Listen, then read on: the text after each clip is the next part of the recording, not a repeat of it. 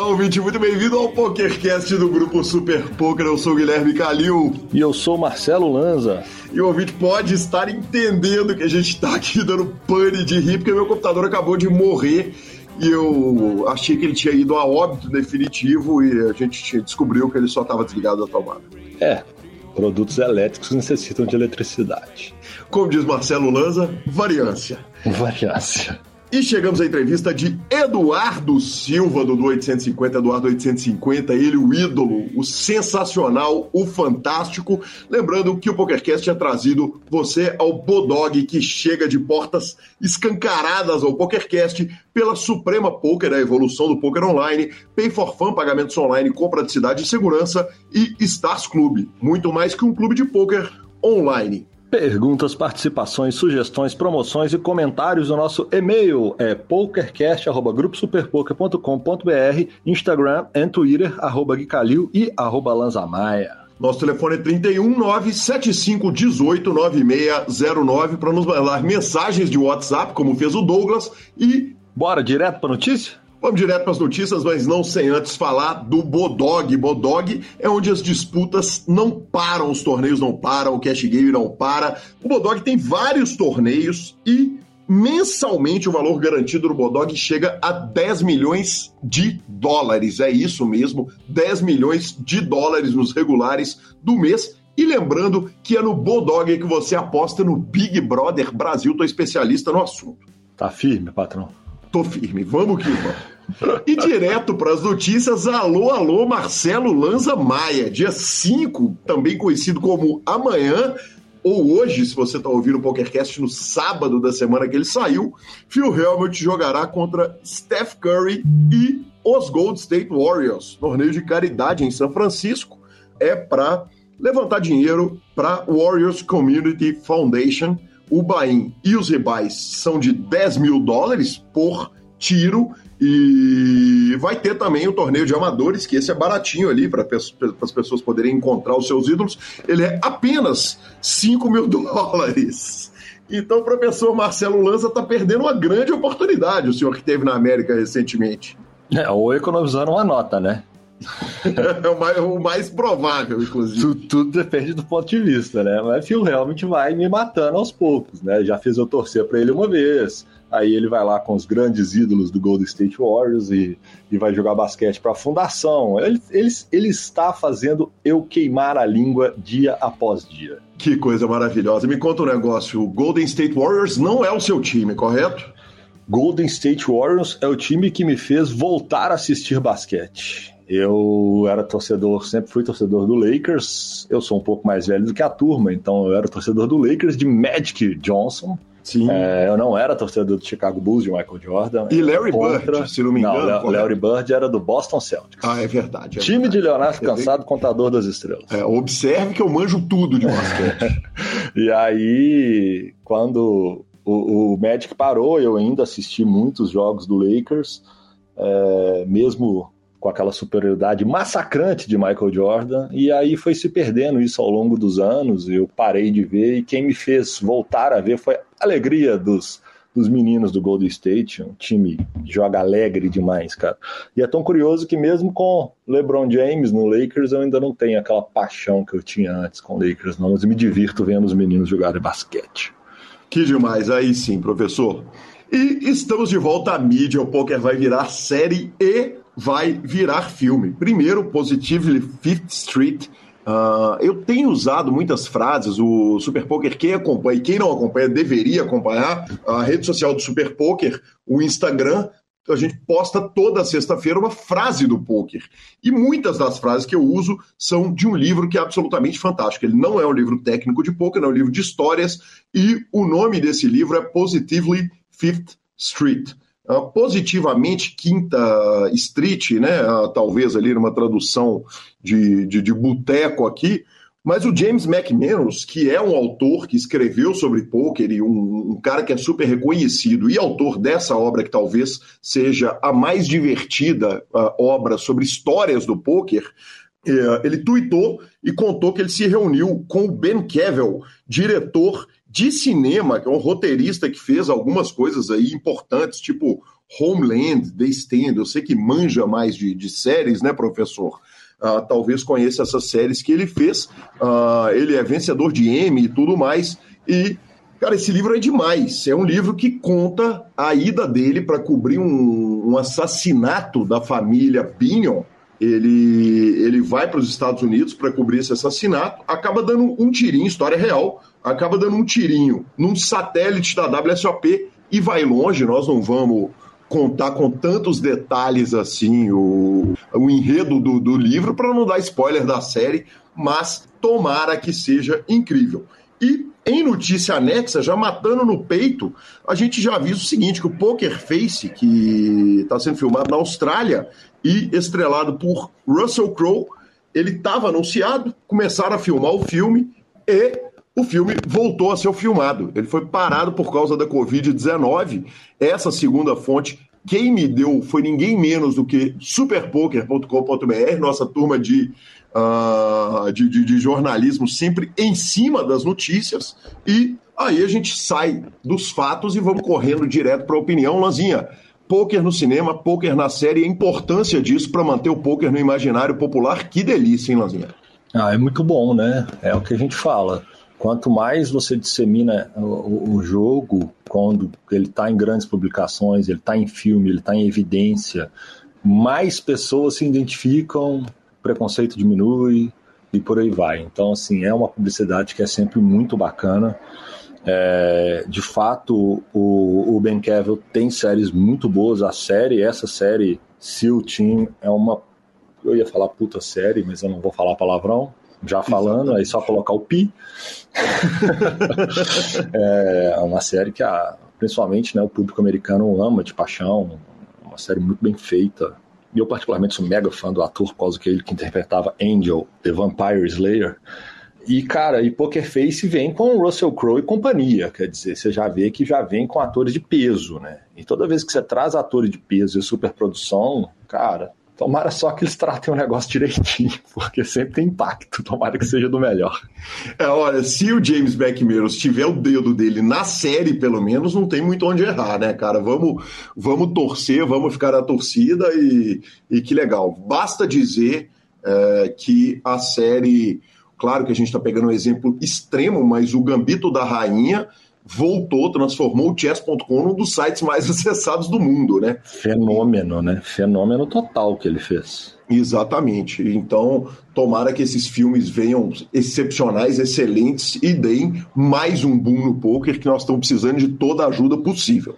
Exatamente. Bora de Dudu? Vambora, Dudu, mas não sem antes falar da Pay for Fun, sua carteira digital e processadora de pagamentos que opera com mais de 200 sites. Estamos chegando em 250. Cara, PokerStars 888, America's Card Room e claro que o nosso patrocinador Bodog opera com a Pay for Fun da carteira virtual. Você pode fazer Pix para conta bancária, para mandar dinheiro, para tirar dinheiro, quer dizer, para sacar dinheiro dos sites é praticamente mágica e tem, claro, o cartão pré-pago, o cartão de crédito virtual, abra pelo nosso link. Esse é o cartão que eu uso. Inclusive, se tiver qualquer dúvida, pode me ligar que eu esclareço tudo a respeito, que eu sou especialista em Pay for Fun. E ficamos com a palavra de Rodrigo Garrido. A Pay for Fun é uma empresa brasileira e por isso ela está totalmente regulamentada, tudo certinho, tudo dentro do que precisa ser. Se você tiver qualquer tipo de problema, você tem acesso direto aos donos, conversa com eles, né? Você pode me chamar, chamar o guia, a gente está aqui para estar tá ajudando, né? Você não vai ter problemas com saque, com transferência, com a Pay. Se tiver, você tem a quem recorrer e a quem falar. A gente teve caso agora recentemente de outras operadoras que tiveram vários jogadores, inclusive jogadores regulares conhecidos que tiveram problemas de contato, que você manda, você só consegue mandar e-mail, você não tem uma pessoa, um representante, alguém que você tem acesso para estar tá falando e demora 10, 15 dias e o e-mail não vinha de volta. Você ficava com seu dinheiro preso, não conseguia sacar, então, com toda certeza que na Pay esse problema você não vai ter. E agora sim, entrevista do ídolo Eduardo Silva.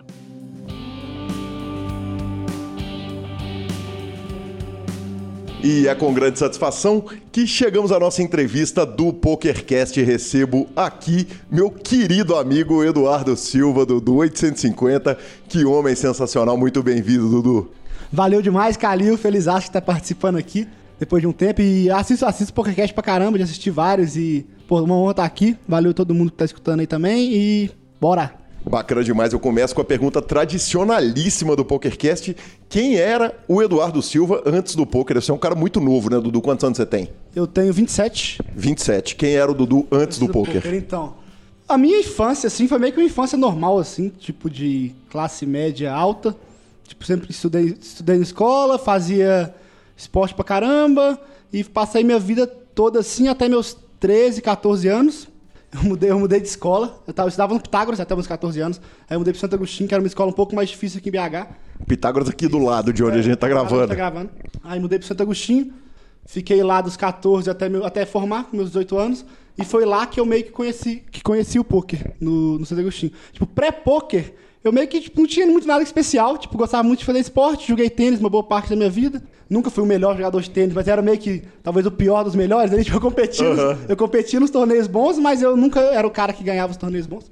E com 16, 17 anos no Santo Agostinho, quando eu conheci, conheci meus novos amigos lá, a gente começou a jogar poker, começou a fazer home game, começou a fazer essas paradas, e foi aí que eu meio que iniciei no jogo, assim. Tem uma frase sua maravilhosa, né, cara, que eu... Inclusive eu agradeço a turma lá do Toque Poker Bar, né, que você deu uma entrevista gigante lá pra, pra, pra turma. É, deu uma entrevista lá pro Toque Bar, foi muito massa. Um podcast aqui de BH também, os caras muito sangue bons. E, e foi sensacional. E, e, poxa, muita coisa é, é, é, agregou aqui na nossa pauta, que foi sensacional, cara. E, e, uma frase que você falou é o seguinte: talentoso é o caramba. tem, seis anos, tem, seis anos, que eu só faço isso. E, eu queria que você falasse um pouco a respeito desse início do poker na sua carreira. Quer dizer, na hora que você começou, é, é, é bateu que você era um cara especial ali no jogo, na hora que você sentava para jogar com seus amigos? Ou oh, no começo nem tanto, na real, tipo, a gente começou naquela jogando home game 25, 50 centavos, eu e mais um grupo de uns 8, 9 amigos ali. Aí ficamos nessa por um ano, que foi meio que meu segundo ano de cash. colégio. É cash, jogando cash home game, ficamos nessa por um ano. E aí no terceiro ano foi meio que morrendo esse poker, mas aí eu e mais dois amigos meus meio que interessamos mais pelo jogo e fomos começar a correr atrás de informação. Só que, tipo, eu, aí, eu, aí eu comecei a ver que eu, que eu era um pouco melhor que meus outros amigos, mas, tipo, mais porque eu acho que foi eu que corri atrás da informação que os caras não correram, né? E Aí, disso meus 17, 18 anos até meus 20, eu mantive basicamente jogando recreativamente, pode dizer. Tipo, jogava, jogava live no, no Sierra, que é o clube de pôquer aqui de BH. E me dava bem, tipo, ganhava bastante e tal, mas nada que, tipo, eu pudesse largar a faculdade para fazer. E aí eu fui levando meio que, que assim, como, como, por, um, por um bom tempo, como um hobby, assim, lucrativo, mas sempre me interessando muito, né? Então, tipo, desde o começo eu procurei estudar, procurei saber, tipo, como que as coisas funcionavam mesmo no poker, tipo, o que, que, que os caras que estão no topo estão fazendo, o que, que eu posso estudar, onde, que formas de estudo e tal. Sempre procurei me rodear também de pessoas que eram melhores do que eu e que eu confiava e tal. Dudu, você era o menino viciadaço do videogame, cara? Aquele cara que jantava a galera nos, no, nos Counter-Strike, né, nas paradas todas? Eu nunca fui viciado em videogame. Tipo, lá em casa meu irmão era o cara do videogame, e aí eu meio que ia muito na leva dele, assim. Tipo, meio que jogava por causa dele, eu joguei um pouco de Dota, assim, por causa dele, mas, tipo, nunca fui bom nessa, nessa questão. O que eu sempre fui bom, assim, que ajuda muito no poker, é a questão tipo, matemática. Foi sempre minha melhor matéria na, na, na, escola. Lógica, assim, eu sempre fui muito bom em lógica, é uma coisa que eu acho que, que vale muito pro poker. Então essas, essas coisas assim, eu sempre gostei. Você acha que na sua formação dentro de casa, quer dizer, é, é, a lógica foi uma coisa que foi muito é, incentivada? Quer dizer, a gente pega um cara feito o David Sklansky, que fala que o pai dele fazia exercício de lógica todo dia na mesa do almoço e o cara virou um dos maiores escritores, dos maiores autores de pôquer. Você acha que isso foi incentivado desde a infância, em casa, essa parte matemática, lógica? Ou oh, não acho tanto, para falar a verdade, porque, tipo, o povo lá de casa é meio que da, do humanas, né? Tipo, meu pai e minha mãe são médicos, meu irmão, meu irmão formou em medicina agora também. Então é um pouco diferente. Eu meio que sou o único lá em casa que, que gosta mais dessa parte de matemática. Meu irmão não gostava de matemática, por exemplo. E eu acho que foi meio que uma, uma aptidão que eu tive desde o começo na escola, assim, que eu sempre gostei dessa área sempre me interessei em estudar essa área, sempre achava divertido ter que fazer exercício de matemática, fazer exercício de lógica. E tem gente que é o oposto, né? Eu sempre achei chato pra caramba ter que ir pra aula de história e escutar sobre Dom Pedro I. e tem gente que ama, mas mais ou menos assim. Maravilhoso, maravilhoso. Dudu, e aí você falou o seguinte: eu fui pra faculdade. Faculdade de quê, onde, tá. como e quando? Você Vamos saiu lá. do Pitágoras, foi pro Santo Agostinho, Agostinho, que é o colégio mais apertado. Mais né? apertado, lá eu conheci o poker. E aí, eu, quando eu fiz 18 anos, eu fui fazer controladoria e finanças lá na Universidade Federal, aqui de Minas Gerais. Quer dizer, radicalmente diferente do trampo dos seus pais, né? Que é, são médicos. É, totalmente, totalmente diferente. Era um curso novo, tinha acabado de lançar o curso, tipo, não tinha nenhuma turma formada na época. E foi uma indicação do professor de matemática meu da escola, que tipo, gostou muito de mim e tal, e ele sempre falou para esse curso, indicou para mim e para alguns outros alunos. Então, tipo, do curso, uns 20% da galera que entrou no curso era a galera da minha escola, porque, tipo, não tinha, era muita pouca, pouca gente que, que escrevia, então, tipo, quase todo mundo foi a galera da minha escola. Aí entrei lá, fiz um, um ano e meio de controlador de finanças. E nesse meio tempo de controlador de finanças, eu já tava gostando muito do poker. Tipo, não que eu tinha na minha cabeça que eu, que eu ia viver disso ainda, mas, tipo, tava gostando muito. Tipo, a gente tinha poker no DA da faculdade, ficava lá jogando poker no DA da faculdade. Então, tipo, tava, já tava respirando bastante, bastante poker nessa época, mesmo estando realmente tendo a faculdade como, como primeiro plano, um pouco como segundo plano, assim. Aí eu fiquei um ano e meio nessa faculdade de controladoria de finanças da Federal que a gente falei já mixando um pouco, tipo, ia pra aula de manhã e saía jogar cash no Sierra à tarde, mas não tava muito na, no mundo do online ainda. Nessa, uhum. fase, nessa época, quando eu tava, tipo, eu, eu meio que comecei no live, né? Tem gente que já começou no online, eu comecei, comecei jogando live pra depois migrar pra online. E aí, esse um ano meio, meio meu de faculdade lá foi bem isso, mixando entre, entre poker, poker live à tarde, faculdade de manhã. E eu comecei a ir mal nas, nas provas por causa disso, que pô, às vezes ia no poker live até tarde, comecei a ir mal nas provas. E era um curso muito puxado também, na real. E eu decidi largar. Dudu, o que, que um cara que formado em controladoria e finanças trabalha? Se você me responder controladoria e finanças, eu vou brigar com você. Ou, oh, então, é, o nome da profissão é controller, né? Mas, tipo, eu não sei, eu não sei exatamente o que faz também, não. Eu acho que é um, um mix ali de economista, mas um pouco com, com, finanças, um pouco mais de matemática ali, talvez um pouco. Tipo, economia, eu fiz economia depois, eu vou falar disso. Mas economia tem história, por exemplo, tem muita coisa de história que a gente não tinha em controladoria e finanças. Eu acho que talvez é mais, mais focado em número, assim, em matemática. E tinha algum plano? Quer dizer, você entra para a faculdade de controladoria, normalmente o menino entra para a faculdade, ele tá vislumbrando o seguinte: eu vou sair daqui, eu vou ser um engenheiro, vou ser um uhum. médico, vou ser um administrador, advogado. O que que você qual que era o plano? Que você entrou numa faculdade com o seguinte: é um negócio difícil pra cacete, é número pra caralho. e eu vou focar nisso aqui. O que, que eu vou sair lá do outro lado da faculdade? Qual que era o seu plano? O que, que você pensava? então, pra falar a verdade, eu não tinha nada em mente, não. Tipo, foi meio que uma decisão que eu tinha. Todo mundo hoje em dia, a gente chega com 17 anos na escola, tipo, eu não tinha certeza que eu queria fazer. Só que eu tinha que decidir o que eu queria fazer. Tipo, não tinha tempo. O Enem é em outubro, tá lá em fevereiro, tenho que decidir o que eu quero fazer na minha vida, qual curso eu quero fazer. Aí foi meio que por causa de indicação de professor, não foi, né? Como eu te falei, não tinha nem turma formada, então não tinha nem que eu vislumbrasse, não, pra falar a verdade. O professor falou, é um curso muito bom, que eu acho que tem muita pouca. É, tem muita poucas pessoas no Brasil que são capacitadas para isso, só tinha, acho que mais duas faculdades do Brasil que ofereciam esse curso. E aí eu entrei por causa disso, mas tipo, meio que nada, nada na cabeça assim, não. E aí começa a frequentar o Sierra, quer dizer, entrar no Sierra, e, e eu imagino que isso obviamente começa a afetar, porque você estava morando em casa. Isso, eu ainda moro em casa, né? Uhum. Mas eu tava morando em casa e faculdade de manhã. Não que eu ia todos os dias pro Sierra, mas sei lá, três, quatro vezes por semana ali ia pro Sierra à tarde. Tinha um amigo meu, Biscoito, na época que ele, ele dirigia, ele me buscava lá, ia, nós ia pro Sierra, ele fazia faculdade, mesma faculdade que eu. E aí comecei a mixar isso e, ter, e começar a ter um, os resultados decentes no Sierra. Pra começar a fazer dinheiro não muito dinheiro na época, mas tipo, começar a ganhar, sei lá, 2, 3 mil todo mês ali no cash. Algo do tipo. Onde eu comecei a ver dinheiro no poker assim. É, muita gente questiona a questão de, de, de bater o reiki no, no, no, poker ao vivo, mas a gente tem diversos casos de jogadores que batem com folga, né? O, o esse jogo ao vivo. Não, é, a maioria dos jogadores, evidentemente, não bate, mas quem tá ali focado, sentando, jogando certinho, vai bater o jogo, né? É, isso aí eu acho com certeza. Tipo, claro que o reiki sendo muito alto vai diminuir a lucratividade, diminuir o, o win rate, mas no geral, tipo, acho que todo, quase todo jogo do mundo é batível, assim, né? Perfeito, maravilhoso. E você falou que em algum momento você largou a faculdade e o plano quando você larga a faculdade de controladoria e finanças é ir para a faculdade de, de economia ou você já estava de olho no poker e já precisava só fazer a faculdade uhum. para justificar em casa? Qual que era o, a, a, a, a intenção? Situação. Ainda era ir para fazer faculdade de economia. Tipo, nesse meio tempo eu comecei a jogar poker online nessa época, cash game é low stakes, micro stakes, na verdade, PNL 5, você entra com 5 dólares na mesa. Comecei a jogar e estudar um pouco de cash game online. E fui pra faculdade de economia. Nisso eu fiquei uns 3 meses de gap, assim, entre eu ter largado, 4 meses entre eu ter largado controladoria de finanças e começar a dar outra faculdade. E nesse, nesse mês que eu comecei, intro, eh, comecei a jogar um pouco mais online, comecei a estudar cash game online. E aí, pum, entrei na PUC, economia, e jogando cash game online baratinho, mas, tipo, era uma coisa que eu já tava pensando que poderia dar certo nessa época. Tipo, já deslumbrando, porque eu já, já, já tinha visto gente que já tava ganhando muito no cash game online, já tinha algumas referências. Quem que eram os ídolos? Ivan, Royal Salute, já? Royal Salute era, era, era um dos maiores caras, né? O Pive, eu acho que já estava na época matando. E tinha galera, eu acompanhava um pouco mais EV, né? Que é, o, que é o fórum lá das antigas, e tinha uma galera lá que postava, postava os resultados, eu gostava muito de ver. Voltando para quando eu entrei na faculdade de economia. Aí cheguei lá nos primeiros dias de faculdade, eu já jogava poker por, por, por diversão não, né? Mas jogando, grindando online low stakes. E aí eu tô lá no DA da faculdade e encontro o Michel, o Max 45. Michelzinho descobri lá que ele era meu veterano. Tipo, conheci ele um pouco, assim, já ter visto ele algumas vezes no Sierra. Mas eu descobri que ele era meu veterano. Um dos primeiros dias lá conversando de poker, ele já jogava cash meio que mid stakes na época, NL100, NL200. Eu contei pra ele que tava jogando cash NL5 e tal. Aí ele chegou e me chamou, ah, não, vamos, vamos jogar pra mim então, velho. Vamos chegar lá em casa e tal, vou te passar os dólares e vamos começar a jogar pra mim. E aí que meio que começou meu início da profissionalização no poker, assim. Legal demais. E nesse momento você tá na faculdade de economia? Tô na faculdade de economia com 20 anos de idade. 21 anos, 21 anos de idade. Você começou menor de idade? Ah, sim, sim, comecei menor de idade. No, no, no online você, já entra menor? Como é que... Oh, no online eu entro menor como diversão, assim. Eu lembro que, tipo, eu tinha uma conta menor de idade, que era uma outra. Que era. Não era essa conta, de 150 foi a conta menor de idade.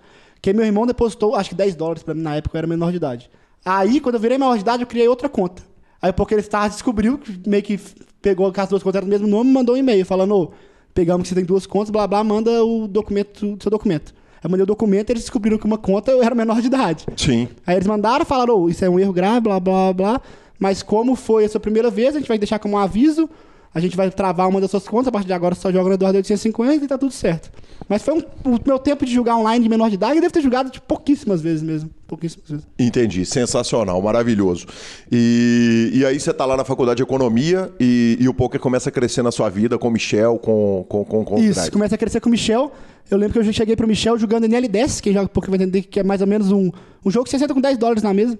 E o nosso objetivo na época era completar um ano de grind cash, que eu ia poder pegar Supernova, que era tipo um, um título que tinha na época de, de rakeback, de quem, de quem era mais frequente nas salas. E quando eu pegasse esse Supernova, eu ia liberar uns 4 mil dólares, eu acho, de bônus. E aí, a partir de pegar a Supernova, a gente ia ver se eu ia querer continuar, se eu ia querer parar. Mas o nosso trato era tipo mais ou menos isso, que ia dar mais ou menos um ano. Aí nisso eu comecei jogando pelo NL5 e NL10. E ao longo desse ano fui subindo, até que eu cheguei no final do ano jogando NL100, se não me engano. E tive essa evolução muito. que foi tipo. E ele foi o cara que meio que abriu a minha mente pro poker assim no começo. E é, mais ou menos isso. E, e foi o. Esse ano, onde você buscava informação? Quer dizer, onde que você ia alimentar para ir crescendo os stakes, como você Com cresceu? o Michel, né? Tipo, ele jogava. Na época eu jogava NL10 e ele jogava NL200. Uhum. Então, tipo assim, ele já tinha o grupo de estudo dele com os brasileiros que jogavam NL200 na época. Então ele me passava muita informação dos caras que vinham de cima que estavam estudando. Na época não tinha solver, né? Então era muito de tipo os caras analisarem database e trocarem ideia de conhecimento, de percepção do field, do que de se solucionar uma mão, assim.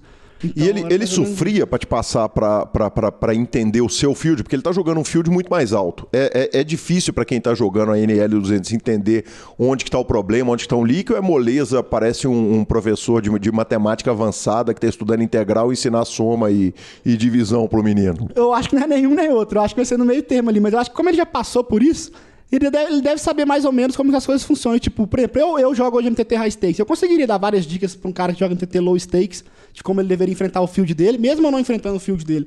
Tem, tem como você saber muita coisa por experiência própria e tal.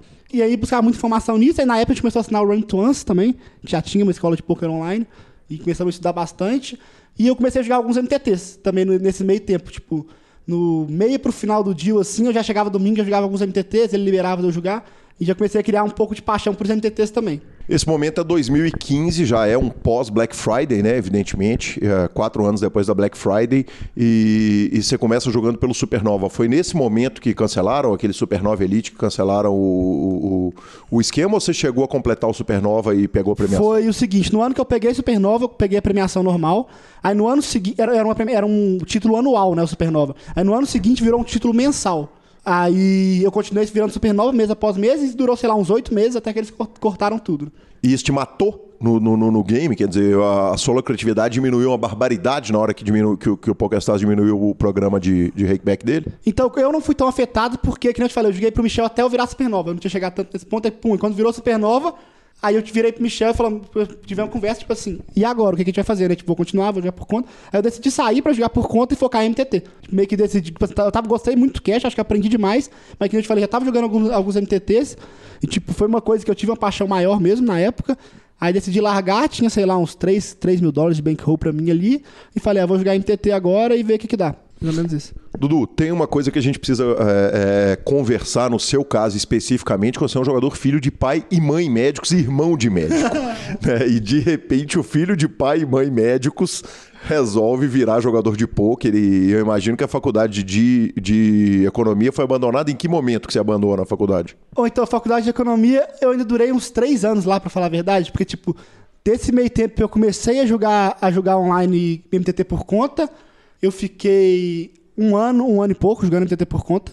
E nesse, nesse meio tempo foi um ano que eu viajei, fiquei seis meses viajando de intercâmbio, fui pra Bournemouth, na Inglaterra. Fiquei lá seis meses e foi lá onde eu comecei a ter meus primeiros resultados bons de MTT, assim. Tipo, eu fiquei lá. Quando eu cheguei lá, eu devia ter uns 3, 4 mil dólares de bankroll e saí de lá com uns 25 mil dólares de bankroll. Mais ou menos assim. E não, sendo que eu não tava grindando muito. Tipo, eu tava. Eu ia pra farra todo dia, eu saía todo dia. Jogava ali duas, três vezes por semana, mas foi quando começou a dar resultado assim. E aí eu voltei de lá. Quando eu voltei de lá, eu queria, tipo assim, buscar mais informação, buscar alguma coisa que, que, que eu conseguisse evoluir mais rápido. E fui chegando à conclusão que talvez entrar pra algum time seria, seria uma opção boa. Aí comecei a buscar time, né? Isso eu ainda na faculdade. Na faculdade, voltei seis meses depois de intercâmbio, na faculdade e, e buscando time. Aí pensei no Forbet, pensei no samba, e na época eu escutei do BTB, foi o time que eu fiquei lá há muito tempo. Eu escutei falar, se não me engano, foi através do Cane, Caneoia. Uhum, sim. Conhece Caneoia? O Cane passou pelo PokerCast, sim. Então foi quando, a gente, quando eu conheci ele. A gente, hoje a gente, a gente é amigo, claro, mas tipo, nem tenho tanto contato com ele mais. Mas a gente, quando eu fui pra, quando eu tava de intercâmbio, eu fui, pra, fui visitar Barcelona, na época do EPT Barcelona. Não era jogador profissional, mas fui lá pra ver como é que, tipo assim, já era fissurado com um pouco pra ver como é que eram as coisas, que, que, como é que funcionava o torneio desse. Foi eu, Jardim e o Cunha na época. Os dois estavam na Irlanda, eu estava na Inglaterra de intercâmbio e te encontrou lá. Aí lá eu conheci, conheci o Kanye e o Pive, os dois jogavam pro BTB na época. Aí na época eu fui procurar time, eu lembrei disso. Aí fui atrás do BTB pra, pra buscar mais informação. E é isso aí. É, e com relação à sua família, é, a conversa que a gente estava era: eu vou chegar para os meus pais médicos e para o meu irmão estudante de medicina e vou falar que eu sou jogador de pôquer. Uhum. Quer dizer, lá no começo, na hora que você começa a procurar time, é, a, a, a, turma de casa tá sabendo que o, o, o plano, a, a rota tá sendo desviada ali no meio do caminho ou não? Você tá fazendo isso oh, meio... Tá, tá sabendo. Tipo, minha mãe já tava percebendo que eu tava dando muita mais atenção pro poker do que pra faculdade e tinha tempo. Uhum. Só que ela ainda me forçava tipo assim, querer faculdade, porque não, não, ainda não tinha. Eu não tinha conseguido provar para eles, porque era um trem muito diferente, né? Eu não tinha conseguido provar para eles que, que isso era uma coisa que ia dar certo, que ia ser sucesso e que eu ia me dar bem. E, tipo, mas a partir do momento que eu consegui provar isso para eles, foi muito tranquilo, assim, muito mais do que eu, imagine, do que eu imaginei. Você prova para eles que o poker vai dar certo, você ainda tá na faculdade? Ainda tô na faculdade. Foi tipo, eu, que eu te falei, essa época do BTB, eu fui escrevi pro BTB, isso foi em. Deve ter uns 4 anos. Que eu escrevo pro BTB. No time principal, os caras. Eu, na época eu já era uns 80k no Stars. Eu já tava bem, escrevi pro time principal, aí eles me recusaram. Falaram que, que eu jogava uma veira de bar em 30, que o time principal era pra veira de bar em 70, 80, não sei o quê, mas que no futuro talvez eles iam abrir um time de base e me chamariam. Aí me chamaram pro time de base do BTB, alguns meses depois. Eu entrei e na segunda semana, eu acho, eu pego. Eu vou jogar o Scoop, minha primeira série no time. Primeiro domingo de Scoop tem o evento mais caro que eu vou jogar na série, que é um 215, Sunday Million. Pego o dia 2, pego a mesa final e caio em terceiro para 90 e poucos mil dólares. E aí foi essa hora que eu tive a conversa com meus pais. Agora, é, é, é, vamos, vamos, vamos tratar de uma realidade aqui. É, gente, é, é, nós estamos falando de dois pais que são médicos. Você virar para um, um pai que é médico ah, em 2015, vamos colocar aí 2015, 16, Não, 17? 2018, assim. 2018. Mesmo 2017. em 2018, com o dólar a 4, você virar para o pai e para a mãe e falar, tô 80 mil dólares up, não é um negócio que vai impressionar médicos com uhum. todo respeito. Claro que é dinheiro pra caramba, é um dinheiro que muda a vida de muita gente, mas teoricamente é, é fácil eles olharem para o poker como profissão e falar: peraí, mas 80k up, pode, eles podem não conhecer a expressão uhum. variância, mas eles podem olhar e falar: porra, mas isso tem um efeito de sorte aí a curto prazo. Então não é uma coisa que impressiona pais médicos você virar e falar: porra, mãe, tô ganhando 80 mil dólares uhum. no jogo, ou eu tô errado. Tá, não, está certo. O que eu. Eu concordo 100%, mas o, o jeito que a conversa foi, eu vou te falar como é que começou. Acho que a gente já foi um dia que a gente saiu pra almoçar, eu acho. Eu já tinha meio que preparado que eu ia falar com eles, né? Lógico. E saiu no espelho. Não, mas saiu, eu tinha lido um texto do Peds até na época, ele tinha feito um, teste, um texto pro BTB, falando que eles tiveram outro caso de um aluno que tava meio que mixando com faculdade que acabou largando. E ele fala durante o texto de uma coisa que foi o ponto que eu mais toquei com meus pais, que tipo, eu tava numa sala de faculdade com 20 pessoas, que, sei lá, das 20, 10 estavam se doando ao máximo a faculdade, faziam a faculdade de manhã, estágio à tarde, mini empresa lá do, à noite. Enquanto eu estava fazendo só faculdade de manhã e mal feito. Então, tipo, a chance de eu ser melhor economista do que eles era zero, não ia acontecer. Tipo, todo mundo que estava na minha sala ia ser melhor economista do que eu. Porque os caras estavam dando muito mais sangue do que eu. Enquanto que no poker eu estava dando muito mais sangue do que as outras pessoas. Então, tipo, aí eu, eu meio que a primeira ideia foi meio que trancar a faculdade por alguns meses, ver como é que ia ser, né? Se depois de seis meses eu chegasse à conclusão que, ah, não, não quero voltar para faculdade, eu voltaria. Mas aí nunca mais voltei. E, e, e, com relação a isso, foi super macio. Quer dizer, depois da conversa foi, foi tranquilo, porque, uhum. porque o foguete subiu e, e aí foi, foi, foi É, meio que eles confiaram em mim pra, na minha decisão, assim, de saber que, que tipo, que, querendo ou não, isso foi numa fase que o mundo tava começando a mudar para essa questão de tecnologia, né? Tipo, hoje em dia eu acho que seria muito mais aceito, assim. Hoje em dia tem, tem gente com 17, 18 anos tá milionário por causa do Instagram. Então hoje em dia a galera aceita muito mais que não é só as profissões que, que você forma em faculdade, que vão ser as profissões que você vai dar certo na vida. Mas nessa época já tava começando um pouco isso. Maravilhoso, maravilhoso. O fato de você ter começado no live e ido para o online, você acha que te melhora alguma coisa, te ensinou alguma coisa, nem que seja experiência de vida ali, de, de entender fio, de entender a motivação dos jogadores? Tem peso você ter começado no CR em vez de ter começado direto no online e seguido só no online? Oh, acho que em relação a ensinar algo que o online não me ensinaria, não. Mas talvez em relação a networking, com certeza, tipo, de ter conhecido muita gente que, que viraram amigos meus que foram muito importantes na minha carreira. Então, isso daí eu acho que o live me ajudou demais. Que, tipo, eu entrei meio que na comunidade, conheci muita gente que na época era o pessoal do live, mas que eles eram muito melhores que eu. Que, tipo, a galera da Gnoland mesmo na época, Fábio Issa e tal, que hoje são muito bons, mas na época eles eram muito melhores que eu quando eu conheci. Tipo, meio que aprendi muito com essa galera, depois aprendi muito com a galera do online que eu ia conhecendo no live. Então, tipo, em relação a isso foi muito importante, com certeza. E você foi muito abraçado pela comunidade toda, né, Dudu? Que é fácil, porque você é um cara muito sangue bom, todo mundo tem carinho demais com você, mas você foi muito abraçado instantaneamente, né, por todo mundo. Isso, não, com certeza. Tipo, foi sensacional. Todo mundo. Eu, eu hoje em dia tenho praticamente acho que zero inimizade no poker. E, tipo, eu vou no Sierra hoje em dia, depois de dois anos, tipo, o pessoal fica feliz de me rever e tal, de me ver depois de tempo, então é muito legal essa energia, com certeza. Legal demais. E outra transição que você fez, a gente falou do live pro online, a outra transição é ter começado no cash game e ido para torneio. Quanto que isso pesa na sua vida? Porque eu vou te falar, essa transição é dura. Eu vou jogar a hora que eu quiser, no dia que eu quiser, não vai ter dia 2, não vai ter nada, eu posso jogar 4 horas por dia, 12 horas por dia para sentar a bunda na frente do computador e não ter hora para terminar, é, é uma mudança radical de vida, né? É, com certeza. Tipo, essa mudança, mas ela foi um pouco mais gradual, assim, do que eu quis. A gente falei, quando eu comecei a Cash Game, já comecei a mixar Cash com MTTs, até mudar 100% para MTTs e ver que era aquilo mesmo que eu queria. Nesse ponto que você falou, tipo, em termos de o grind do torneio ser muito mais desgastante em termos de horas do que o cash, você não pode fazer a pausa que é a hora que você quiser. Isso, isso realmente é muito, é muito melhor você jogar cash, você pensar só nisso. Mas primeiro ponto, questão financeira. Para mim, MTT sempre foi mil vezes melhor do que, melhor do que o cash. Tipo, para um cara ganhar muito MTT, ele não precisa ser tão bom igual para um cara ganhar muito, ganhar o mesmo tanto no cash. Tipo, dá pra você ganhar muito dinheiro no cash, mas tem que ser o melhor. O MTT, tipo, tá cheio de gente no, no jogador no Brasil que ganha 100 mil dólares por ano e que estão longe de ser os melhores, Fraga. Mas, pô, são bons o suficiente para ganhar 100 mil dólares no ano jogando MTT. Pra você ganhar 100 mil dólares no ano jogando cash, você tem que ser muito bom, muito fora da curva. Isso que eu penso. E Dudu, se você tivesse entrando hoje, começando a jogar cash no clima do que a gente está vendo nos aplicativos, você acha que talvez o seu rumo teria desviado? Quer dizer, você ia acabar jogando uma marra de cinco cartas, ver esse field macinho que a gente tem aqui no Brasil nos aplicativos? Eu acho que não. Primeiro porque eu nunca gostei, assim, sempre gostei de uma achei divertido, mas nunca vi como uma coisa que eu querer me profissionalizar nisso. E segundo porque o dólar tá muito caro, né? Tipo, então, por mais que tenha muito jogo caro acontecendo nos aplicativos, quando você vira, vira para dólar, eles já não são tão caros assim. Tipo, pra mim, hoje em MTT nos aplicativos, não tem nenhum torneio que é interessante para mim jogar, se comparar com. Se for transferir pra dólar, comparar com o que eu jogo online. Então, tipo, faz uma diferença muito grande jogar em outra moeda. Eu acho que, que, tipo, jogar no Brasil em dólar, eu não abriria mão disso por nada. Bacana demais, sensacional. E aí você entra pro B2B. Quer dizer, você falou que os caras iam criar um time talvez ali para pegar um bain mais barato. Foi nessa situação que você entra? Nessa hora que eu entrei. Chamava B2B Academy na, na época. Eu entrei lá jogando uma veia de bain de 25 dólares, mais ou menos. Que isso seria. O torneio mais caro que eu jogava diariamente era o Bounty Builder 109 dólares, duas vezes, três vezes por semana.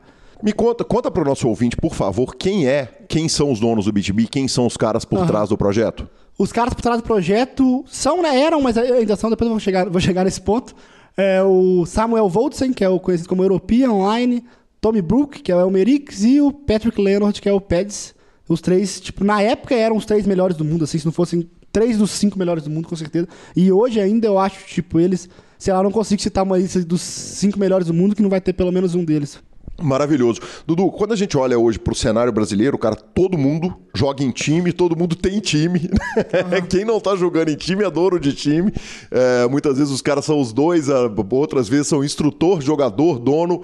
Uh, e foi um formato que funcionou no Brasil. E você está falando a respeito do B2B com três gigantes do jogo, que é um caso raro porque os times não são tão comuns no exterior como eles são no Brasil. Não, não, não faria sentido que o mundo inteiro abraçasse os projetos de time e, e- e rasgasse o jogo e estivesse formando um monte de jogador, não? Por que que, isso, por que que, na sua opinião, isso é tão comum no Brasil e não é comum no exterior os caras fazerem? Ou então, é, tem alguns pontos. O primeiro ponto que eu acho é o ponto da moeda, né? Tipo, no exterior é impossível você viver de micro stakes, você viver de low stakes online. Tipo, no Brasil, sei lá, tipo, boa parte do Brasil, se, se, se você falar pro cara que ele vai ter um trabalho que ele ganha 600 dólares por mês, ele vai ficar muito feliz. E jogando joguinho, pô, você ganha 600 dólares por mês jogando joguinho. O cara vai ficar muito feliz. E não é difícil você ganhar 600 dólares por mês jogando online. Mas você ganhar 600 dólares por mês vivendo na Europa, você não consegue viver. Então, tipo, esse eu acho que é um ponto importante pelo qual os times do Brasil o field do Brasil tá tão grande, tanto que você vê, tipo, nos, nos micro stakes, assim, low stakes, é onde tem a maior proporção de brasileiro mesmo. Porque pro brasileiro é muito bom ganhar em dólar, mesmo que não seja tanto. E na hora que você entra no, no B2B, no time de base dos caras, né? O time mais barato, como é que você falou que é o nome do time? BTB Academy. Isso. Aí você entra no, no, no, no- Academy, qual, qual que é a proporção de brasileiros no time? No É, Academy, se não me engano, tinha eu e mais um num time de 20, assim. E no time principal tinha mais dois, dois ou três, três, acho. só tinham esses times ou tinha uma porrada de time de base? Não, tinha dois times. Tinha o time principal, que tinha uns 20 pessoas, e o Academy, quando eu entrei, tinha umas 20 também. E, e- e você considerou uma honraria você ser convidado pro B2B ali no começo? Ou então, claro, considerei, considerei muito, muito massa, assim. Mas, tipo, ainda teve um- uma conversa que eu tava até lendo, eu tava lendo há pouco tempo atrás, a conversa que eu tive com o Raymond, que foi o manager do BTB, antes de eu entrar, né? Que quando eles me chamaram pro Academy, eu não quis entrar, porque já tinha passado uns três meses que eu tinha, né, que eu tinha inscrevido, tinha sido recusado, e eu tinha ganhado nesse período uns 30 mil dólares. Eu falei, ô Raymond, agora eu tô tranquilo de bankroll e tal, acho que eu não vou entrar, não. Aí ele tentou me convencer a entrar, tentou me convencer, no final ele falou assim, vamos fazer o seguinte, então, você pode ficar aí num pré-contrato de três meses, acabando os três meses, se você quiser ir embora, você vai embora, mas eu tenho certeza que você não vai querer ir. Me conta um negócio. Se, se- se- com três meses você vai embora ganhando ou perdendo, ou você só vai Não, embora não, se você estiver ganhando? Ganhando, ganhando, claro. Entendi. Perdendo eu posso querer fazer algum acordo, conversar, vou pagar metade, mas ganhando. Entendi. Aí você ficou três meses e os três meses foram mágicos? Os três meses foram surreais. Porque eu falei, na segunda semana eu ganhei um prêmio de 95 mil dólares. E nisso comecei a ter mais contato direto com os donos, assim, que não tinha tanto, assim. No, o Academy, quem dava aula pra gente, eram os melhores jogadores do time principal, não eram os donos. A gente tinha acesso a algumas aulas gravadas deles. Mas aí começamos a ter- comecei a ter mais acesso a eles e tal. E no começo foi o Peds, que foi o que meio que me abraçou, assim, começou a falar muito comigo, me ajudar muito. E, pô, desde o começo eu vi que eu tava no caminho certo, assim, que o jeito que eles estavam poker, o jeito que eles estavam me passando a visão do poker, né, tudo encaixava muito com o que eu acreditava também do poker. E você chegou a encontrar com os caras? Cheguei, teve um encontro aqui no Rio, né? Foi depois que eu subi pro time principal, eu fiquei uns oito meses no Academy. Aí eu subi pro time principal, aí jogava Veira de Bahia em 80, mais ou menos. E aí logo que eu subi, teve um encontro do time inteiro no Rio. Que vieram os três donos, veio o pessoal do mundo inteiro veio aqui pro Rio. Foi muito massa, vieram as 30 pessoas. Foi um torneio ou foi só um encontro? Ia ter um torneio, né? O Party Poker Millions no Rio. E eles aproveitaram esse torneio pra fazer o encontro do time. Aí pegou, ficou todo mundo no mesmo hotel, a gente fazia várias atividades e tal, foi muito legal. E o bastidor? Loucura total? Loucura total. Responsa total? Qual que é o rolê dos caras? Porque quem, quem eram os jogadores do BTB do time principal, os brasileiros? Os brasileiros eram o Gui X2X, que ficou lá até o final. Um outro era o Lucas, que o nick dele é How Lucky I Am. E o outro era um brasileiro, mas eu, o Easy Now, o, nick dele, o nome dele é Jesse, ele jogou pro Acari. Eu não sei, ele fala português, eu não sei se ele nasceu no Brasil e mora na Inglaterra ou se ele nasceu na Inglaterra e passou um tempo no Brasil. Mas hoje em dia ele mora na Inglaterra e português é a segunda língua dele, né? O inglês que é a língua principal dele. Sei nem você pode considerar brasileiro. O clima era mais pro Renato Caneóia e pra turma da meditação ou o clima era pra loucura total? Porque, bicho, eu imagino soltar cara que ganha em dólar no, no Rio, de- entre todas as Não, cidades do louco. Brasil. Você não tá soltando o cara em Floripa, em Balneário Camboriú, você tá soltando os caras no Rio de Janeiro. A tendência do, do, do mundo perder esses jogadores pro Rio de Janeiro, os caras montarem base lá, é enorme, né? Não, foi loucura total, tipo, desde o começo, assim, no primeiro dia, tipo, que no começo a gente tinha meio que aquela coisa de ver, pelo menos os donos, meio que num pedestal, assim, achar que eles estavam acima da gente e tal. Depois de um dia, os caras já estavam lá como se fosse, tipo, nosso amigo mesmo, já tá andando na rua, bebendo, indo pros rolês. Então, tipo, meio que ficou um clima muito doido e todo mundo curtiu muito. A gente, nossa, a gente foi pra muito, muita festa, fomos pra muito, muito rolê. Tinha muita gente que, que tava mais focada nos torneios, né, que o main event era um 10k. E não foi todo mundo que jogou, tipo, do time de uns 30, a maioria foi lá só, pra, só pro encontro mesmo. Teve alguns que foram pra jogar. Então a galera que foi jogar, acaba que no começo ali ficou mais focado. Mas, tipo, eu, por exemplo, eu tinha ido lá, joguei um, joguei um torneio só, eu acho. Eu tava lá pra conhecer a galera mesmo e pra estar dentro de tudo que eles animais. Foi muito da hora. Dá dó julgar, né? Nesse tipo de situação. Eu, eu vou te falar que, respeitosamente ao nosso querido parceiríssimo BSOP, eu morro de dó quando eu vou pro BSOP de sentar pra julgar, porque o rolê é tão legal, né? A resenha é muito melhor, né? que sensacional. Que sensacional. E aí você conhece os caras, quer dizer, a, a ascensão foi meteórica, de repente você atinge o time principal. Você durou no BTB? Eu durei, eu durei cerca de dois anos total, assim, no time. Mas foi, foi tudo muito rápido que aconteceu, assim, sabe? Foi tipo de dois anos. Eu comecei jogando a Vered Bar em 30, né? Quando eu saí de lá, eu tava jogando a Vered Bar em 300. Tipo, foi, foi uma ascensão muito rápida e que, tipo, os caras sempre confiando muito em mim, sempre querendo que eu jogasse que eu jogasse o mais caro possível. Às vezes eu, eu mesmo me segurava um pouco e os caras, não, vai, joga, joga, joga. E. E, tipo, uma coisa que me ajudou muito lá também, além desses três caras que a gente falou que são fora de série, é que, tipo, o grupo que tava lá, eles escolhiam a dedo, tipo, os jogadores que estavam lá. Então, e tipo, todo, toda semana era nego era mandado embora, toda semana. Então, ainda tinha uma pressão, assim, você não quer, você não querer o cara, ser o cara que ia ser mandado embora semana que vem. Porque alguém vai ser. E toda semana aparecia alguém no chat despedindo. Fala, galera, foi a melhor experiência da minha vida, chegou ao fim, obrigado, blá, blá. Toda semana. Então, ainda tinha um pouco dessa pressão, assim. E quem, e quem, me ajudou muito também foram os, o que eu falei, os players, que eram muito selecionados a dedos. Então, tipo, a relação com os caras, assim, foi muito, muito sick. E a gente ajudava muito, estudava muito o dia inteiro. E eu, tipo assim, eu tô pra falar que eu aprendi até às vezes mais com eles do que com os próprios donos, pra falar a verdade. Porque eles eram os caras que estavam jogando os mesmos limites que eu, que estavam lá todo dia, isso, querendo o mesmo que eu. Então, tipo, a gente evoluiu muito junto, assim. Dudu, vamos falar um pouco da sua característica pessoal na hora que você entra pra um time desse? Quer uhum. dizer, é, é, o, como que você é dentro desse time? Você é o cara que liga, vamos estudar, ou, ou você é o cara que toma o telefonema do vamos estudar? E, e, e, e, esse Dudu se descobre só no pôquer ou ele já era um cara como você é? Porque, cara, como você falou, né? Talento é o caramba, tem seis anos que eu só faço isso. Uhum.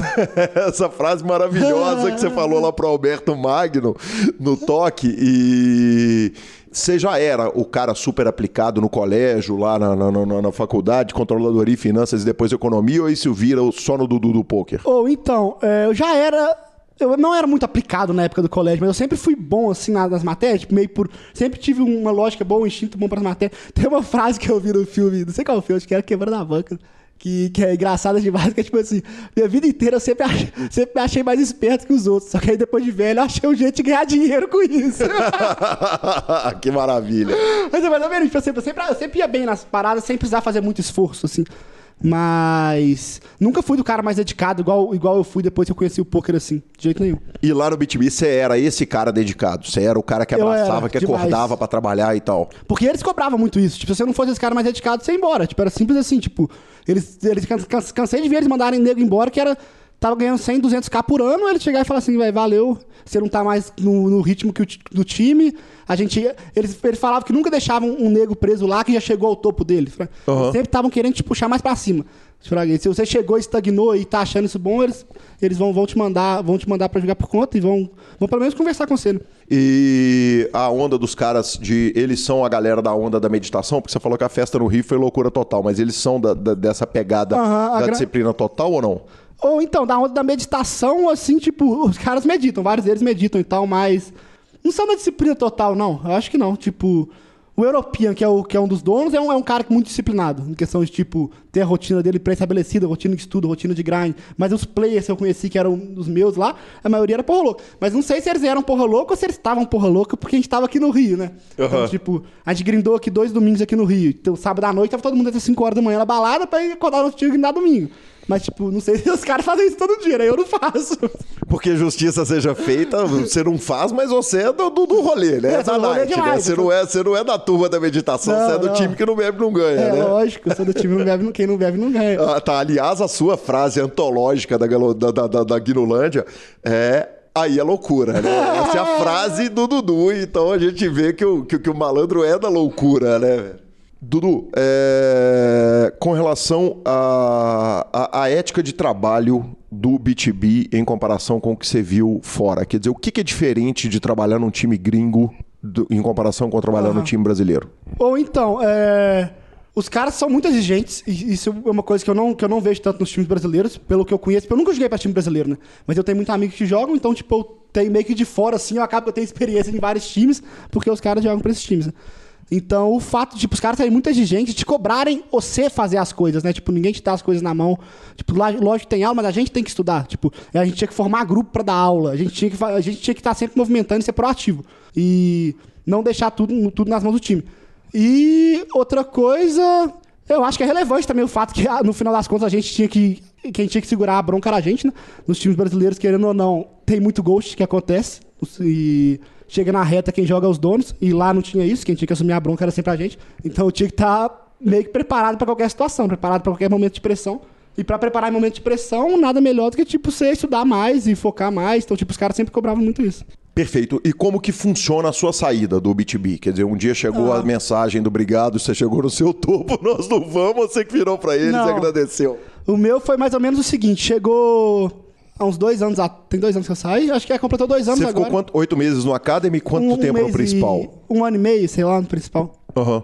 Aí, dois anos atrás, foi exatamente quando eu saí, um pouquinho mais, dois anos e meio atrás, que eles fizeram uma reunião, nessa época, tipo assim, eles já tinham fechado a Academy, e já tinha o time principal, que, no, que chegou a ter 40 players no pico, já tinha 16, 17 players que era o que eles, que eles queriam mesmo continuar. Você chegou nesse ponto, eles fizeram uma reunião, falaram, mandaram lá, galera, tem que fazer reunião com todo mundo, individual, cada um, mas era pra falar a mesma coisa.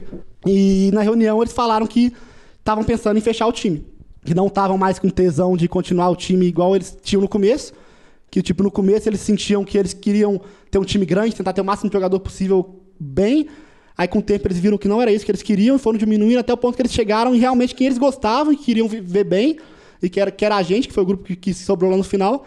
E que aí eles estavam querendo que cada um fosse pensando sobre a possibilidade de jogar por conta. Não forçando ninguém a jogar por conta, mas pensando sobre a possibilidade de jogar por conta. E nisso eu tava. Nisso a gente conversou muito. Eu lembro de uma frase que foi muito da hora que o Europinha falou comigo na reunião, que ele falou, velho, eu nunca chegaria até onde que eu cheguei se eu tivesse jogado pra time a minha vida inteira. Tipo, uma hora você vai ter que sair, você vai ter que botar o seu na reta, porque senão você não vai conseguir chegar onde, onde os caras estão, que, lá, que é lá no topo, que é aquele cara que aguenta qualquer tipo de pressão e que, e que tá lá apertando a turma do high stakes. E e foi uma frase que impactou pra mim demais, que eu, que eu botei muita vez. Falando, velho, eles viraram e falaram, se você quiser mesmo, pode jogar pra gente sua vida, pode jogar pra gente a vida inteira. E precisa ganhando 200, 300k todo ano aqui. Então, tipo, pra gente é um sonho. Você não dá trabalho, você, você tá ganhando muito todo ano, então, tipo, pra nós é muito bom. Porque essa é achavam... é uma pergunta meio lógica, né, Dudu? Tô te interrompendo, mas, cara, os caras estão fazendo um time que você tá com 20 jogadores ganhando 100k por ano, 200k por ano. Na hora que você multiplica esses números e soma ali no time uhum. principal, você fala puta que pariu, abrir mão desse dinheiro aí é, é, é haja desapego, é, né? É, foi surreal. Acho que foi muito disso, que eles perderam o tesão. E aí foi isso. Teve, essa conversa, falaram, querendo ver todo mundo bem. Então, tipo, cada um meio que toma o seu tempo para sair do time quando vocês quiserem. Tipo, vai ter uns que estão no make-up, tem que buscar, vai ter outros que querem construir um bankroll pra jogar por conta. E aí foi meio que feito de forma individual. Aí eu não sei muito como é que foi com o resto do pessoal. Eu sei comigo e com, com o pessoal que era mais próximo de mim. Né? Como é que foi com você?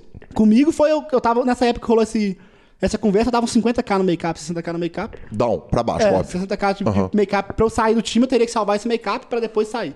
Aí nisso a gente terminou essa conversa, eu falei, como eu tô muito no make-up, eu vou terminar aqui salvar, e aí a gente vai ter, a gente tem uma nova conversa e, e, a gente decide. Se eu quero continuar, se eu quero sair e tal. Cara, fechado, demorou. Aí nisso era, sei lá, junho, Aí chegou lá para outubro, teve o WCUP, e no primeiro dia de WCUP, de novo, já teve o primeiro dia lá no, no começo. Que homem, que homem maravilhoso! Era um 1K de domingo, um K Sunday, Sunday Slam, acho que chamava, que era um milhão e meio garantido, eu fiquei em segundo, deu 150k. Aí nisso eu tava uns... Set... O mercado já tinha aumentado um pouco na época, né? na época da reunião tava 50, nessa época tava uns 75. Ainda, ainda vai sair forrado, né? É, Quer dizer, na hora que dividir a parada. Aí eu saquei uns 35k dólares e aí conversei com os caras. Era, era 50%, Dudu, que mal lhe pergunte, se você não quiser responder, é 50, não precisa. 50, uhum. Todo mundo do time era 50-50. E aí, quando acabou, quando, quando eu tive, tive essa forra, eu chamei o Raymond pra conversar, né? Que, é o, que era o gerente, assim. Uhum. E falei, o Raymond, eu vou sair então pra jogar por conta e eu quero saber o que vocês acham. Se eu termino de jogar a série, se eu saio agora no meio da série mesmo e vou jogar por conta no meio da série e tal. Aí ele falou, não, você tá pensando em sair, é melhor sair agora, já no meio da série e tal. Eu falei, demorou. Aí eu saí e comecei a jogar por conta, isso no meio do WCUP. Tipo, sem saber quais barras, já, tipo assim, muita pouca experiência de controle de bankroll. Então, tipo, eu saí de lá jogando a vereia de barra em 300. Que pra eu jogar uma vereia de barra em 300, você tem que ter, sei lá, uns 200 mil dólares de bankroll. Eu saí de lá com 60, 70 mil dólares de bankroll pra eu jogar. E sem saber que se eu continuava mesmo a ver de barrinha, se eu diminuir, então, tipo, depois que eu saí, eu continuei conversando muito com os caras sobre isso. O Raymond ainda me dava muita dica, né? Eu chegava e perguntava, Raymond, você acha que eu jogo esse golpe por conta? Você acha que eu vendo tanto? E sempre vendendo pra eles, né, no começo. Então, tipo, eu meio que mantive minha mesma reta, só que os golpes mais caros eu vendia pro BTB. Então, tipo, eu saí do BTB, mas eles ainda tinham por porcentagem de meu nos torneios mais caros. Você forrou os caras? Depois que eu saí, velho, eu acho que não. Eu acho que depois que eu saí, eu vendi uma action, umas action por uns 20k, assim, que eles me pagaram. Bacana demais. E, e aí, de repente, você sai, é, começa a jogar por conta própria, tá acessando os caras, que isso é legal demais, né? Aham. Os caras continuarem te dando esse, esse, Esse abraço é é legal demais, massa. né, Dudu? Foi tipo, que eu vi que os caras, tipo assim, eles realmente queriam o meu bem, eles não estavam lá só pra querer ganhar o dinheiro que eu tava dando pra eles, fraga. Tipo, os caras gostaram demais de mim, eu também gostei demais deles. Então, tipo, até hoje a gente tá no mesmo grupo de estudos, né? Tipo, eu tô no grupo de estudos com um cara que a gente, estu- a gente troca ideia de mão praticamente todos os dias. Ah, E aí a gente chega na pergunta óbvia. Você saiu do time, você nem cogitou a possibilidade de eu vou pro Forbet, vou estudar com o Sketch Will, o Rafa, etc. Ou vou pro samba estudar com Padilha, com os malandros todos? Ou não, de princípio não, porque eu queria tentar jogar por conta, ver o que, que ia dar. E segundo, porque eu ainda tinha esse grupo de estudo muito forte assim. E por último, tipo, não é uma parada que eu preciso ir, ir pro outro time na hora, né? Tipo, eu posso tentar jogar por conta, se der tudo errado eu quebrar, eu posso ligar lá pro Sketch e falar, Sketch, tem como me arrumar vaga no Forbet? Que ele vai me arrumar. Pra- Sim. Tipo, assim, eu tinha essa confiança que, já, que eu já era um jogador, já, já tinha provado o resultado, tinha provado que eu, era um, que eu era um jogador, tipo assim, de índole boa, então, tipo, que eu ia conseguir ter vaga nos outros times, mesmo depois. Eu não precisava sair do BTB e pular direto no Forbet. Eu podia sair do BTB, jogar por conta, e se fosse o acaso, eu entrar pro Forbet pro Samba, que seria uma honra também. E me conta um negócio. E aí, de repente, o senhor começa a jogar sozinho e, e como é que foi a história do jogar sozinho? Foi, foi foguetão pra cima? Ou é, foi desde que eu comecei a jogar pra si, sozinho, parece que, que tudo deslanchou, assim, foi, foi coisa de outro mundo. Tipo, no começo, é, foi basicamente desde o começo mesmo, foi ano passado, ano retrasado, que eu penso. É, ano retrasado. Ano passado foi o ano que eu explodi, que eu ganhei muito. Ano retrasado foi quando eu, foi quando eu saí do time em outubro. Então, eu acho que não tem nem dois anos que eu saí do time, então não. Talvez não tenha nem dois anos. Me conta um negócio. É, seus pais acompanham a carreira? Acompanham, tipo, minha mãe, minha mãe segue, segue as páginas de poker, então ela fica sabendo dos resultados antes de eu contar pra, antes eu contar pra ela. Quer dizer, no mês que você bateu um milhão de dólares, Eu- ela olhou e falou assim: que sonho! Eu sempre conto pra ela. Quando é resultado, tipo assim, eu, eu evito contar quando é resultado que, tipo, parece ser financeiramente muito grande, mas que não tá pagando nem os ferros. Quando é ferro, vamos supor, tipo, eu arrumei 25k, mas tô num ferro de 50. Eu não vou ficar contando, porque eu não tô nem vendo dinheiro. Mas, tipo, qualquer resultado grande assim, eu sempre contei. E eles sempre ficam felizes demais. É massa demais. Que legal, que bacana ela acompanhar a parada toda. Tô com, aliás, qual, qual é o nome dela? Elaine. Dona Elaine, tô contando com o seu like nesse vídeo, caso a senhora assista. No, assista no YouTube ou no Spotify. Enfim, onde a senhora assistir esses dois podcasts, né? Vai em duas partes, claro, vai ser uma entrevista longa e, e que demais. Dudu, e aí você é, é, largou o time, quer dizer, saiu em outubro e vem o ano de 2021. Que homem maravilhoso, que ano maravilhoso. É, nós vamos pa- falar desse ano, mas você tem duas passagens na seleção e, e- e uma delas eu tenho orgulho de ter te convocado muito em começo de carreira ainda, Aham, né? Foi, na época, essa época, a época que você me convocou ainda fazia faculdade. Eu lembro Sim. que eu tive que, nesse negócio do Campeonato Mineiro, acho que eu tive que perder aula. No campeonato de É, seleções, seleções, de, eu tive de que perder, perder dia de aula. dia Eu, de eu aula. não sabia. Do- do- fala, eu- dona Elaine, pelo amor de Deus, eu não sabia disso. eu queria que você contasse, porque é o seguinte, porque é, é, a, a minha decisão de te convocar, ela foi muito óbvia. Né? Você estava num momento que já estava começando o momento mágico, você era uma grande revelação do poker, é, é, principalmente online, né? na época da convocação, mas houve, eu, eu- recebi, eu não recebi questionamento, eu a comunidade de poker de Minas Gerais foi muito gentil comigo, né? quando da minha convocação, eu praticamente não fui questionado, mas a pergunta houve de por que o Dudu, que é um cara que ainda tá, é uma revelação do jogo. Aham. É, me conta o impacto da convocação, e não precisa ter dó, não. Se, você, se, se- se não tiver impacto algum, não tem. mas, mas me conta o impacto da convocação na sua vida é, é, profissional e Pô, pessoal. foi muito, foi muito louco, velho. Foi, tipo, foi, uma, foi uma experiência muito da hora, assim, que eu nunca tinha vivido no poker, né? Primeiro reconhecimento, foi a primeira vez que eu tive reconhecimento no poker, assim. Foi antes, desse, foi antes do Sandra Emília, foi antes do BTB, então foi tipo, eu não tinha tido nenhum big hit ainda, tava indo bem, começando a ir bem. Então foi meio que a surpresa pra mim também. É, eu lembro que eu acho que foi, foi, uma, foi uma festa que a gente fez lá no BH Poker, no dia da convocação, acho, se não me Sim. engano, é. Então, tipo, foi, Você foi avisado que você tinha que estar naquela festa? ou então, eu fui avisado meio que. Tipo assim. Você tá sendo cotado. Porque É, eu não sei é. como é que foi. Eu, sou- eu fui convidado pelo Fábio Issa, que era presidente da federação, pra. Eu, eu acho que o Fábio Issa falou comigo, tipo assim, não falou comigo que eu tava sendo cotado, ele falou comigo, vai ter um negócio no Pegar Poker lá, vamos lá e tal. Talvez, não sei se falou pra algum amigo meu pra meio que me, pux- me puxar pra lá, mas tipo, era um rolê que eu já ia também, que tava indo a galera toda do poker, ia rolar um sertanejo lá também, tipo, eu já... Ah, já- rolou um sertanejo lá, nós saímos de lá bonito naquele É. eu já dia. meio que ia de qualquer jeito, assim. E meio que não esperava, sabia que eu poderia ser convocado, claro, mas não esperava que eu fosse ser convocado de jeito nenhum. Entendi. Aquela primeira seleção, né, aliás, era uma seleção foda, né, cara? Era o Cadras, você, Ganso, Fábio Issa veio pro ranking, Gabi. ah, seria convocado naturalmente, mas veio pro ranking. Gabi seria convocada naturalmente, veio pro Quem que é o ranking. último? E o Caiafa. Caiafa. ô, Exatamente, exatamente. E, e naquele momento eu vi uma das cenas mais impressionantes que num torneio free roll, claro que tinha aposta paralela pra cacete, eu não sei se você tinha, você tava em começo de carreira, mas o Caiafa tava atolado naquela parada ali nas paralelas e, e- e nós não ganhamos um flip, né, naquele, Não, foi foda. naquela seleção.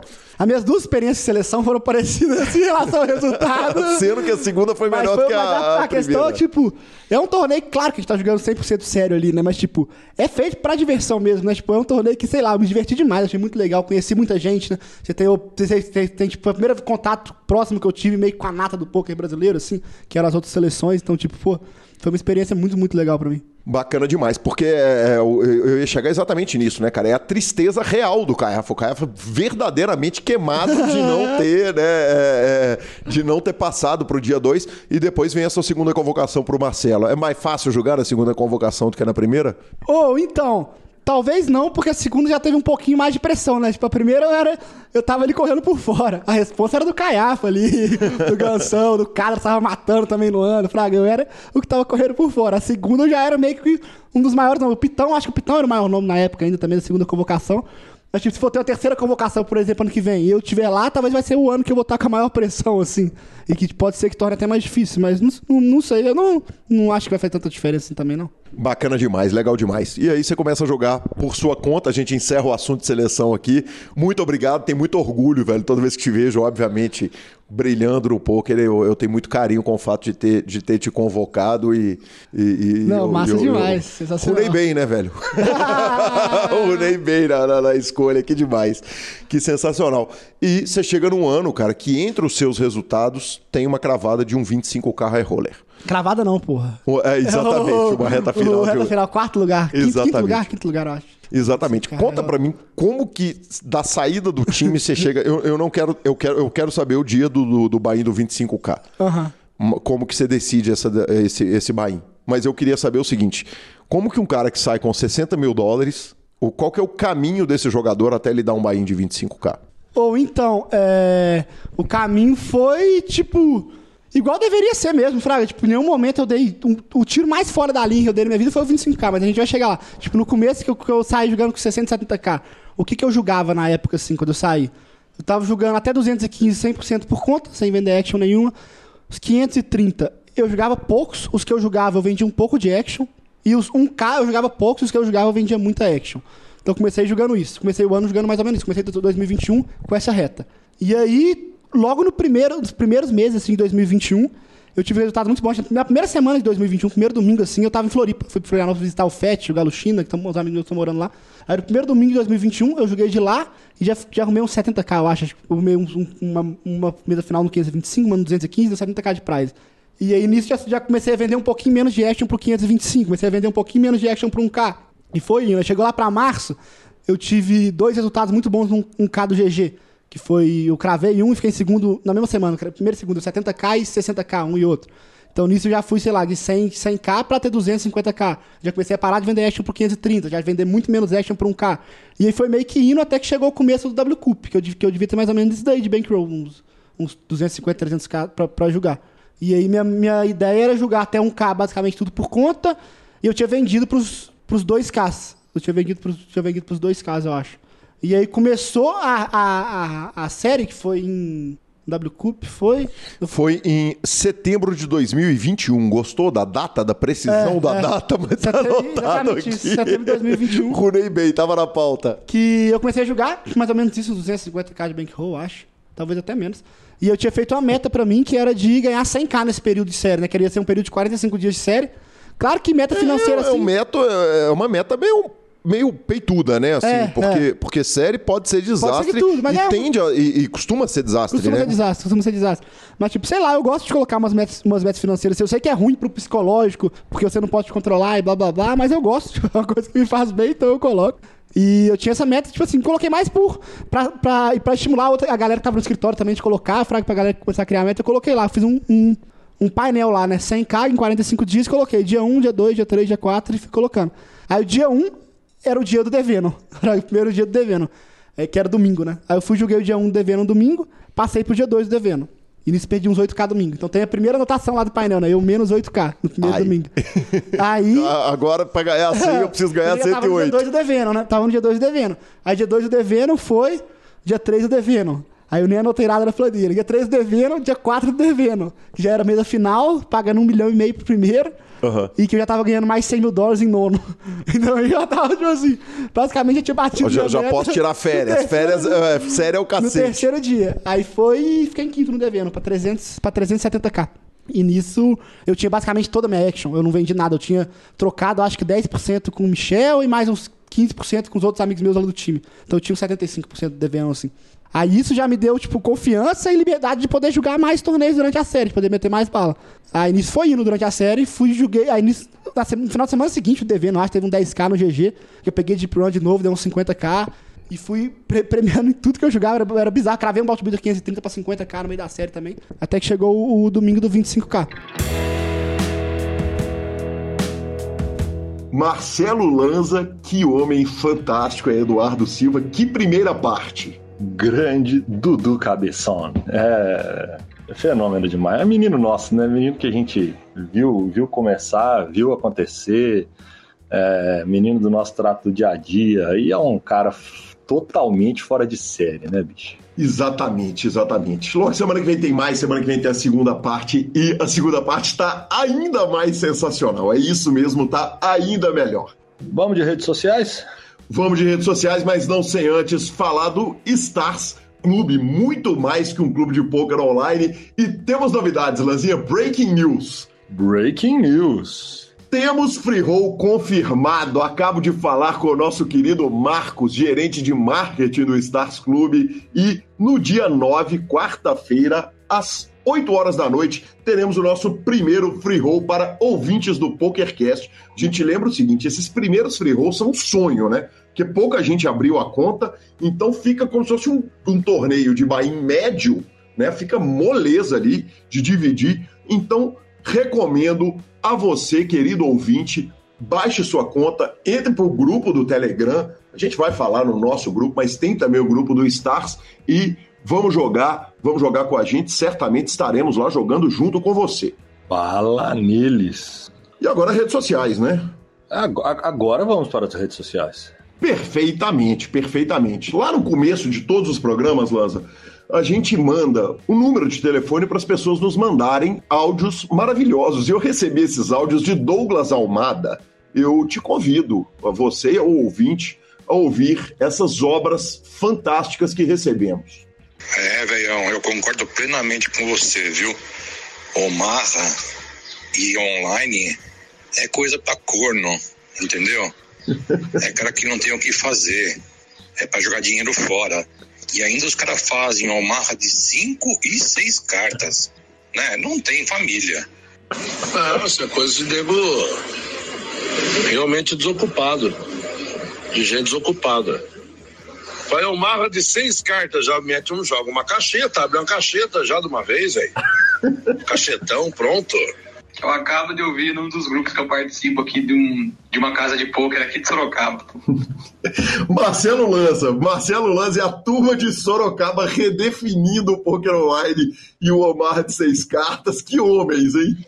Queimaram forte o parceiro, viu? Queimaram Queimaram, forte. tostaram o parceiro. Deixa eu te contar, o Douglas me mandou isso. Eu falei, cara, eu- eu- os áudios são maravilhosos e eu quero dividir com o mundo, mas eu não posso fazer isso sem autorização dos dois jogadores. Aí o Douglas pegou e mandou individualmente, falou, ó, Calil tá querendo botar lá no PokerCast o Super Poker, eles autorizaram, então queria agradecer aos dois jogadores, né, pela autorização, claro, e ao querido Douglas Almada. Falando ainda de regulagem máxima do PokerCast, Lúcio Lima uh, deu entrevista para o PokerCast, me mandou aqui um segundo lugar no High Roller da GG para 55 mil dólares e saiu outras tantas vezes no PokerCast. Que fenômeno, né? Sem surpresa ele cravar torneios, mas ele, ele quis compartilhar com o ouvinte a regulada que demos na conta dele. One time, né? One time. Exatamente. E por fim, cara, recebemos uma mensagem maravilhosa do Vinícius Carrano. Vinícius Carrano começou a jogar poker em 2010 lá no falecido Best Poker, por causa de família, trampo, correria de vida e tal. Ele parou, tá voltando agora e tem ouvido o PokerCast, Lanza, tá lá maratonando o PokerCast, ele que é carioca, um cara sensacional, mandou uma mensagem linda elogiando o nosso trabalho aqui no PokerCast e o trabalho de transmissão do Super Poker. Então queria deixar o meu grande abraço para o Vinícius Carrano, obrigado. Muito obrigado, meu patrão. É para isso que estamos aqui, para tentar levar um pouquinho de divertimento para a turma que deu uma desconectada e voltou, lembrar das antigas. É, é, esse é o nosso tipo de serviço, é isso que a gente gosta. Sensacional. Bom, vamos de finalização. Vamos de finalização, mas não sem antes falar da Suprema Poker, a evolução do poker online. Suprema tá com a Suprema Summer Series 3 com 500 mil reais com um buy-in de 55 reais é o sonho, né, Lanzinha? Você dá aquele tirinho, 55 reais, ainda tá cheio de satélite para arrumar uma premiação de um torneio de 500 mil reais totais garantidos. Vamos ter classificatórios dos dias 3 a 8 de fevereiro e dia final, dia 8, às 8 horas da noite. Então, é a sua chance para puxar uma premiação que deve esbarrar ali no 100K, né, professor? Essa premiação de campeão por 55 pratas é o verdadeiro sonho. Fenômeno.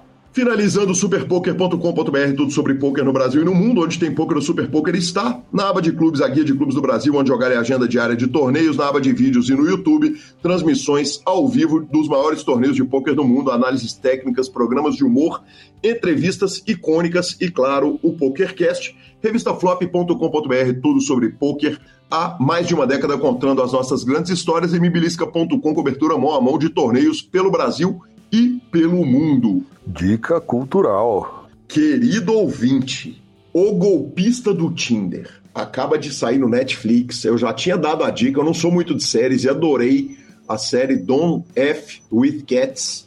Uh, não mexa com os gatos. Essa é eu vi série... também, essa eu vi depois que você falou. É uma série divertido. de crime, né? Bem é. divertida. E o golpista do Tinder é do mesmo, da mesma produção ou do mesmo diretor vou te falar, animal documentário, viu? Incrível documentário, daqueles documentários especiais. Eles podiam ter transformado em série, fico feliz que eles tenham feito no formato filme, porque bastou para contar a história inteira e incrível. Parabéns aí a todos os envolvidos. Boa. Cara, tá foda, porque não tem nada de novo, você acredita? Eu tá acredito. Difícil. Nem videogames, professor? Ai, cara, nem videogames, porque quando eu cheguei de viagem, os meninos ficaram lá em casa e aí eles ficam julgando, julgando, julgando, e acabou que eu não vi nada. Apesar que eles anunciaram que vai sair Horizon The Forbidden agora, mas que é um jogo que eu tenho aguardado bastante para PlayStation 4 e 5, mas eu vou ficar em dívida com meus coleguinhas. Não, Muito justo, né, cara? Vale, vale, vale dizer que o senhor está trabalhando mais do que o advogado da Juliana do bonde do forró, né? Fica aí como dica cultural, você que não viu o vídeo dela. A música da periquita do Juliano. Vá, vá Vai dar trabalho para os advogados, hein, meu patrão? Contem para nós quantos processos ela tem possibilidade de tomar a música. arroba Guicalhão e arroba Lanza Maia são os nossos Instagrams e Twitters. O PokerCast é trazido a você pelo Bodog, pela Suprema Poker, pelo Stars Club e, claro, pela Pay for Fun. Nos procure no Spotify, Deezer, YouTube, Amazon Music, Podcast Players, nos indique, nos dê cinco estrelas, principalmente no iTunes e no Spotify. E a edição é do fantástico Rodolfo Vidal. Um grande abraço a todos e até a próxima semana. Valeu! some new, some song.